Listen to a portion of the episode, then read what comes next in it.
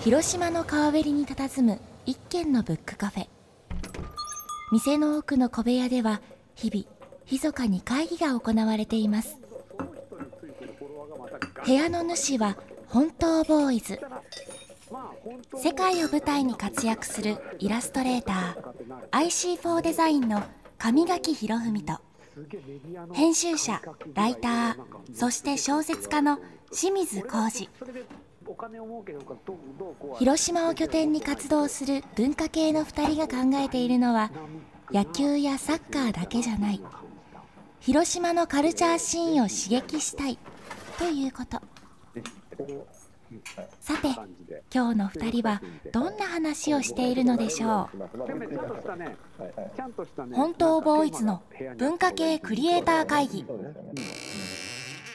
清水さんってライバルとかいました、ライバル？うん。だから僕あれですよ。ほらあのーちょうど先月あの会議に来てくれた曽我部君とかが、あそういう意識まあ、が、ライバルっていうかその同い年で、ちょうどその彼が、まあ、香川で僕広島で、まあ、この前あの時も話しましたけどやっぱすごく親近感を抱いていてやっぱ彼の才能に嫉妬もしたしうん。なんか彼に食らいついててライターやってたみたいな時期はありましたね一う時期。ん。上脇さんとかどうなんですか？僕ね、うん。まあ強いて言うと、はい。大学生の時に絵が一番うまいやつがいたんですよ。それはあの学校みたいなとこなんですか？学校で。はいはい。うん。で同じデザイン学科で。でそのとにかく絵がすごくうまくて。うん、で何やってもこう賞とか漫画の賞とか取ったりとか。え彼は学生時代にもう出してから出して、はいはいで、まあ、大体美大とかで4年とかになるともう就職したくないからみんな漫画とか書き出すんですよ。あるあるなんですけど。独立の道をもうそれぞれ探るわけですね。そうそうそうはいはい、漫画で一攫千金みたいなので俺とかはもう書けないんですよ。えー、あそうちょだっとちょっと1ったんですかページぐらい書いてやめるんですけどそいつとかはちゃんと出してで優秀賞もらって15万円とかもらってるんですよ。うわであいつすげえみたいにちょっと学内ではちょっと目立ってたりそうそうそう。そうそうそうでもあれですよねその僕らはもうこんな50とかアラフィフとかだからその後こうライバル関係もこうねそれぞれ波があってまた再開してみたいな時期もありますけど、でまた若い時期とかはなんかよりこうバチバチだったりとか意識したりとか特に自分それあると伸びますよねでもそうですよね。やっぱそういう人がいてくれたからなんか自分も引っ張られた部分もあるような気がするし、まあその時は辛いのかもきつい部分もあるかもしれないけど、うん。うん、なんか仲間みたいなところもありますよね、ライバルでありながら。はい、なんか今日はその、そういったこうライバルなんですか、ライバル関係なんですかね、なんかそういう関係を鮮やかに小説にされた方であり、そういうものをたくさん見てこられてる人なのかなという気がするんですけど、あの同じ広島の方なんですよね、実は。はい。はい。そんな、なかなか面白いめ話ちゃくちゃ面白いですよ今日は。はい、なので、うん。今日はちょっと話あのホットに盛り上がりそうですけども、はい。えー今日の会議相手なんですけども広島出身の放送作家でありコラムニストであり小説家でもあります、えー増本宗志さんです。よろしくお願いします。こんにちは。いいらっしゃいませようやくこのカフェを見つけましたよ。いや、広島で面白いラジオがあると。で、この川辺にあるカフェ、ようやくたどり着けました。お久しぶりです。上垣さん、お久しぶりです。清水さん、よろしくお願いします。本日は松本総司で。す。初めてです。そのカフェの話に乗ってくいやいやいや、いいさすがで設定ですすねい。いや、広島がサッカーと野球だけじゃない文化系のキャルチャーもはぐ育んでいこうというこの趣旨めちゃめちゃ僕心が共鳴します。はい。松本さんずっと野球やられてたじゃないですか。そう。めちゃめちゃ体育そう会系じゃないですか。ウィキペディアにはそう書いてあるんですけど僕文化系男子でもともとはえーそうなんですか？ちっちゃい頃からずっと漫画と漫画を描いてばっかりの子だったんですよ。えあでそうなんですか、はい、でクラスのみんなに読んでもらってそのストーリーが褒められるということにこの、あのー自分の存在感を得てたような人間で。でち中学の時は野球部だったんですけど、ええ。その時まだ僕の心が若くて傷つきやすい時期だったんではい。その中学生の野球部のやつらが9人広島商業に入るっていうので僕、うん。そこについてったみたいな。あそうなそうい。うあの安っぽい動機でひあの名門校に入ってしまって。みんなが友達が行くから自分も行った方がいいのかなみたいな。はい、なので僕はあの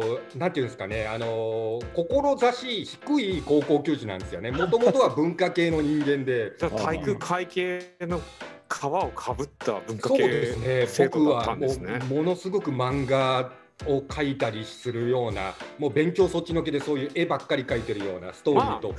まああのうんそもそももうめちゃめちゃ変態ですよね。はい、もう そうでございます。人形の数、漫画の数、カープグッズの数、うん、すごいですよね。カープコグッズコレクターとしてもね有名ね。そうですね、もうだから本とカープグッズという亀甲縛りが僕のもう体中をこう変態の縄のように、はいもうじわじわとこれ、年を取るごとに、加齢を経るごとに、どんどんこう亀甲が強くなっていくというか、そして変態がさらにこう成熟していくというか、はい、そんな感覚でしょうかね。これ完全にうん午前中に流れる会議なんですけども、そうですか、すいません、はいちょっとその辺はカットしていただいて、全然いいと思います。すいません。じゃあ改めて松本さん、はプロフィールの方、えー紹介したいと思います。えー、増本宗志さん、放送作家であり、コラムニストであり、小説家であります。えー、1975年、広島市出身。まあ、高校時代は今お話に出たように、県立広島商業高等学校硬式野球部に在籍。そしてその後、えー、1993年ですけど、吉本総合芸能学園に入学、まあ、芸人を目指されます。まあ、同期には次長課長やブラックマヨネーズなどが在籍。えーその後、えー放送作家に転身されて、現在は放送作家として、天才志村動物園、何これ珍百景などの、えー番組を手掛ける、すごく売れっ子な放送作家になっておられます。えー、かたや広島の方ではですね、えー広島ホームテレビで放送している恋の話やが、こちらの番組の企画構成から、まあ、MC まで担当、支配人として担当されておられて、こちらの恋の話やがは、えー2018年には映画化もされ、えーさらにですね、2017年にはこちら小説にもなったんですけど、こちらの小説の方を増本さんが手掛けていらっしゃいます。そして、えー昨年12月、えー今度はまあ初めてのオリジナルのた、えー小説である「3人」という小説を文藝春秋から発表されたという流れでございます。あれ、名著？抜かしてませんでした？変愛野球論。はいそうですねそれ、こっからの話で出てくるかなとそう。なんですよ、実は僕がこの人生初めてで、初めての憧れの書籍を出すときに、あのデザイン、表紙のデザインを担当していただいたのが上垣さんの IC4 デザインさんなんですよ。その時にそうですよね、接点が。僕だから一番初めての書籍でデザインをしていただいたであの上垣さんの事務所にもおあの実は。あの行かせていただいてお会いしてるんですよ。はいはいはいはい。はい、とあのいうような。時もうなんかすげえ人来たの背高いしこうファッションもなんかこうロックスターみたいな感じで なんか結構緊張しましたよ。いえいえ僕の方が緊張してすみませんでもあの事務所が素敵でうわなんかもうあのー今この時代がやっと追いついてきて Google とか Apple みたいな感じのこのなんていうんですかねあのーいろんなこの目的を持った事務所のこのレイアウトというか、そういうものがいち早く取り入れられているあデザイン事務所だなってことを。これ東京でもこういう風になるなと思ってでなかったんですね。今回このブックカフェにおはい邪魔するにあたりにあたって、僕この9年前ぐらいなんですねその書籍が。あお会いするのが嬉しくて僕もういち早くこのお ありがとうございます。買いましてフリーじゃないですか？はい最新ですか？はい最新なんですよしかも。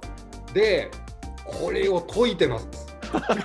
面白い。いあやりがとうございます。よく上垣さんよく見ると忍者とか日本風の方もいらっしゃるじゃないですそうか。なんですよ。またそこがいいし放送作家心をくすぐるような細かなあの指令というかこのミッション。ええ、この遊び心が本当あの面白い。あのた対象年齢10歳ぐらいのいやいや僕ね僕にぴったりだと思います。えー、そしてねこの前あの清水さんと素敵な出会いをさせていただいたんですけどもいえい僕これも抑えちゃってます すごい早いですね、動き方が。そしてにはい。先ほど上垣さんに言っていただいたあの変態の本棚に並びます。読み終わったらもちろんです。ああ、ありがとうございます。もうねカテゴリーですね。はい増本さんの本棚本当すごいですからね。あ、そうなんですか？ほんちょっと遊びに行きたいなっていう。もうぜひぜひ本当にもうここあの一面フィギュアとカープグッズそう。本棚とレコ清水さんも大好きだと思うんですけどレコードとか僕はいはいはいはい CD とかをガッて集めて、えー一番奥はレコードブースになってるんですけど、はいでも僕あの人生ではい一番、あこの人にはついていけないって思ったランクが一番高い人ですよ。えやっぱりそういうこうあお会いマニアのした時にインパクトがすごかったですか、松本さん。すごかったですよね。はい、そうですよね。もう普通に出会うマニアじゃない。上川さん最近はですねあのえカープがあ赤いからっていうだけで消火器出したんですよ。ええ。で消火器ってずっと置いとくと破裂しちゃう可能性があるのでグッズとしてはダメなんですけど僕、はい。企業の方にお願いして中身抜いてもらって。うわ。あの外見だけで。インテリアとしての、はい、だからそこにですねあのリビングのところに消火器カープの消火器が置いてあるっていう。それ火事になってうん。友達とかああったあったみたいな感じ。で全。然全然重さがないのでスカスカなんですけど、まあ、そういったちょっと変態心持ってますね。いやーすいません話が横持ちにそれてしまって。いや、はい。書籍2人の書籍がこれもう僕ねまだ清水さんのやつはじっくり読む読もうと思ってるんですけど。いやいやいいですあありがとうございます。ありがとうございます。ばこれですよ。会議が始まって逆にこっちが上げられるっていういやいやいや。すごい初めての展開だなっていう。もういきなりこの話していいですか？いやもうど,、こからでもどこからでもこれ三人からつい最近出たんですかね？ま3だ人っていう。ねまだ1か月ぐらいなんですよ。これ松本さん、はい。めちゃくちゃ面白かった。マジっすか？えもう読んだんですか、ね。本当にね本当にね僕ねあのラジオでちょっと言うと嘘くさくなるんで、あのあんまりここまで言いたくないけどめちゃくちゃ面白かった。もう今最近読んだ本の中でもうダントツに面白かったです。あ。りがとう。だって神さんこれさっき知ってもうかなり読んじゃった感じなんめですちゃくちゃよくて、もうちょっと興奮がまだ僕今日読んだんですよ。読み終わったんですか？読み終わりましたよ。早すごいな。あいやいやでもで一気に行きますよ一ね気に読めるんですよねこれ。といういやはい。もう一回読みたいぐらい。ありがとうございます本当。ゆっくり業界の人からじわじわと本当に好評いただいておりまして今ちょっといい感じになりつつあるという。まずストーリーが面白い。ありがとうござい。ますで言葉がすごい上手でもうズバズバ刺さるセリフがたくさんあるんですよ。ありがとうございます。ね。あのいなんもすごい生々しいんですよね。うん。これってだから結構リアルな話があ入ってのですねてる感じですかあの僕自身がその、先ほどオープニングでライバルみたいな話がありましたがあのスピードワゴンの小沢君とチュートリアルの徳井君と3人で今はコロナでちょっとその部屋を手放したんですけど3人で同居していた時期が6年間5年か6年間ぐらいありましてそのそこを連想される方もいるんですがあの僕はあの芸人学校の、えー講師もやっておりまして今までの教え子でいうと、えー、EXIT 最近だと EXIT とか3時のヒロインとかボル塾とかですね。いろんな教え子がいるんですけど彼らとこう膝を突き合わせてきて芸人さんのリアルそして悩み葛藤そして業界テレビ局で働く人たちのそのあの心の動きみたいなことを間近で見てきたので今回リアルを書こうと思いまして、うん。で2年前の秋ぐらいにもう実は8割書いてたんですけどその後にもやっぱり僕の周りでもいろんなあの世間を巻き込んでしまうようなことも起こりましたしそういうことをやっぱりあの書いていくっていうことがあのなんかにじみ出たような小説になったと思います。はいい、これな本当に本物の人にしか書けないなっていうはい内容だったし、そのやっぱり売れない時の悶々としたこうやるせなさ、うんこれがねすっごい誰しも絶対体験したことあるような気持ちだと思うんですけど、すごくこう伝わるんですよね。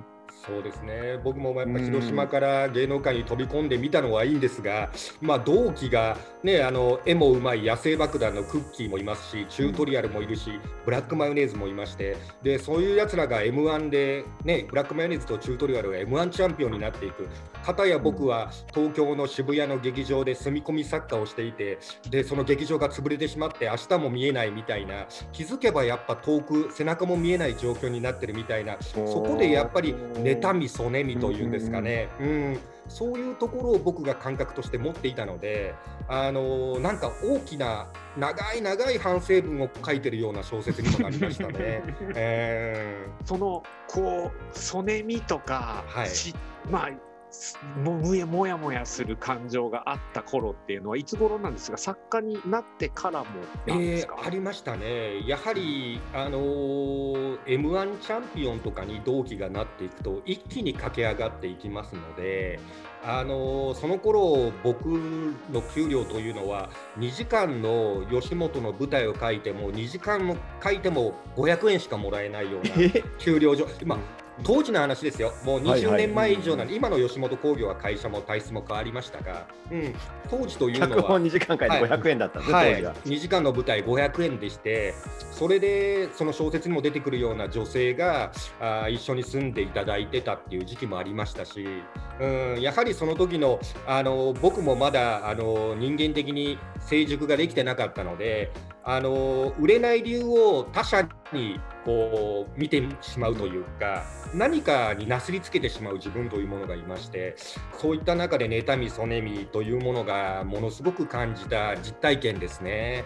はい。だからあれなんですよね、この小説で3人っていうまあタイトルで、まあ、文字通りその3人のまあ友情というか、そのシェアハウスで同居している3人が、あるね、あの芸人養成学校に同期で入った3人が軸に回っていくんですけど、まあ、1人がすごく売れている、売れっ子のお笑い芸人さんになった人で、まあ、1人はまた放送作家になって、こちらも売れっ子になってる人で、主人公の僕だけがいこういまいち売れずにくすぶっているっていう、売れてる2人とその売れてない1人のコントラストみたいなところがすごく書かれてる小説ですよね。うん、そうですね3人というものがなんか社会の縮図のように私は捉えてるんですけど、あの1対1で物事を話してるものがもう1人が、えー、出現すると一気にそこがあの世界が広がるというか、えー、やはりなんかその3人というえー、少数単位がなんか僕にとって非常に魅力的だったのでそういった人生の縮図を描いてみましたね。3人という、うん、単位で。あれなんですね。実生活でもそのスピードワゴンの小沢さんとチュートリアル徳井さんとシェアハウスしてて、まあ、そこも2人の同居じゃなくてあえてそんな3人になってるところもね実生活もすごくそうですね。なと思って。はいあの3人になることでやっぱり見え見えてくるものが非常にやっぱり奥行きを感じましたね、えー、やっぱり A か B かという意見に常に C というものがついてくるってこれエンタメの世界でもそうかもしれませんけどもやっぱり A と B は直線的で C が増えるといきなりこう図形になるというか、うん、えー、なんかそういうことを実生活の中でも感じていたことは非常に小説の中でも生きましたね。うん、確かにそうですよね。だからこの主人公も例えば相馬という2人でいる時と3人でいる時ってちょっと関係性が変わったりするんですよね。はい、だから小沢君といる時は非常に音楽の話をしたり、うんはいはい、映画の話をしたりします。で徳井君といる時は、えー、仕事の話を結構します。うん、えー、みたいな感じでやっぱりトークのあの会話の内容が全く、えー、形容が違っておりましてそれも面白いのかなというのは。でまた3人っていう空間になるとまた違うさらに違うそうなんですよ3人になるとやっぱりあのね女性の、ね、全員独身なので女性の話になったりみたいな また違うなんか共通の分母みたいなのが生まれてくるんですけどそこもやっぱ面白かったですね。マジで面白かったですよ。そごうの上の紀の国はでも平積みになっておりましたよ。ありがとうございます。はい、ちょっと前に出てるって思いました。こういう時やっぱ広島の書店さんは絶対応援してくれるんですよね。ですよね。うん、本当にそれありがたいな本当大好きです広島そういうところ。うん、絶対恩返ししたいと思ってますもん。うん、やった。うん、いや本当にそうです。うん。今日本当ありがとうございます。たっぷりそんな話をしていただいて。いえいえ。いええーまだまだとりあえず僕もちょっと一回興奮をここで出しておきたかったんでいや今日はな今日は長くなるけどここから本当ボーイズこのここの三人が始まりますからね今日から。はいトリオですねはいここね。のトリオが、はいこの三人が始まりますからね。あの、ええちょっとじゃあ、はい。プライベートの方に突っ込んだ話なんですけどぜひぜまあ忙しさってまあ今はまたええ全盛期全盛期って言っちゃあれですけどまあその本書かれた頃と変わってるとは思うんですけど、はい。コロナになって。あのハードな時期って睡眠時間ってどのぐらいあったんです？よあのですね一番マックスでレギュラー番組が18本やってた時期がありまして。8。本。うん。18本あるということは大体収録が10週に18本。で会議が、えー10全体会議が18で、えー分科会がかける、えーに18本につき2回ぐらい行われていて。で台本書きというものがありまして。ですからあの睡眠的には本当4時間3時間というものが、うんこれが2年ぐらい続いてた時にちょっとこれはうん果たしてインプットしてアウトプットのこの供給と需要のバランスが果たしてクリエイターとして正しいのかなっていうところに行き着いて、うんそこからは僕もちょっと仕事を、うん、あの抑えるようにしました。そして今は昔の業界人は、え、今レギュラー何本やってんの？って聞くのが当たり前でしたが、うん。今もう本数じゃないですね。えー例えばテレビだけではなく、テレビでは3本しかやってないんですけど、えー、とネットテレビを5本やってる人とか、YouTube の作家として10本やってますとか、ですから、あのー一律にテレビの本数で、あのー売れてる、売れてないというじあの時代ではなくなりました。うん。なるほど。なので僕はあのーそうです。忙しい時は本当昔の皆さん。お二人が知ってるようないわゆる業界ですよね。テレビ業界の中で揉まれてきましたが今はやっぱ自分から減らしている時期になっております。はいなんか昔はやっぱね業界の方ってなんか忙しさ自慢とか寝てないんだよみたいな、それがまあ売れてる証みたいなイメージがあったんですけどでもあれですねやっぱり番組の収録にも立ち会ってそのまあ特に会議が放送作家の方はい会議がすごく多くて、まあ昔はタバコが黙々の部屋ありましたでみたいなね。イメージあるんですけど、本当ボーイズの文化系クリエイター会議。この番組は広島 FM で毎週金曜日の午前10時30分から放送しています。ラジオの電波はもちろんラジコでも聞くことができますのでよろしくお願いします。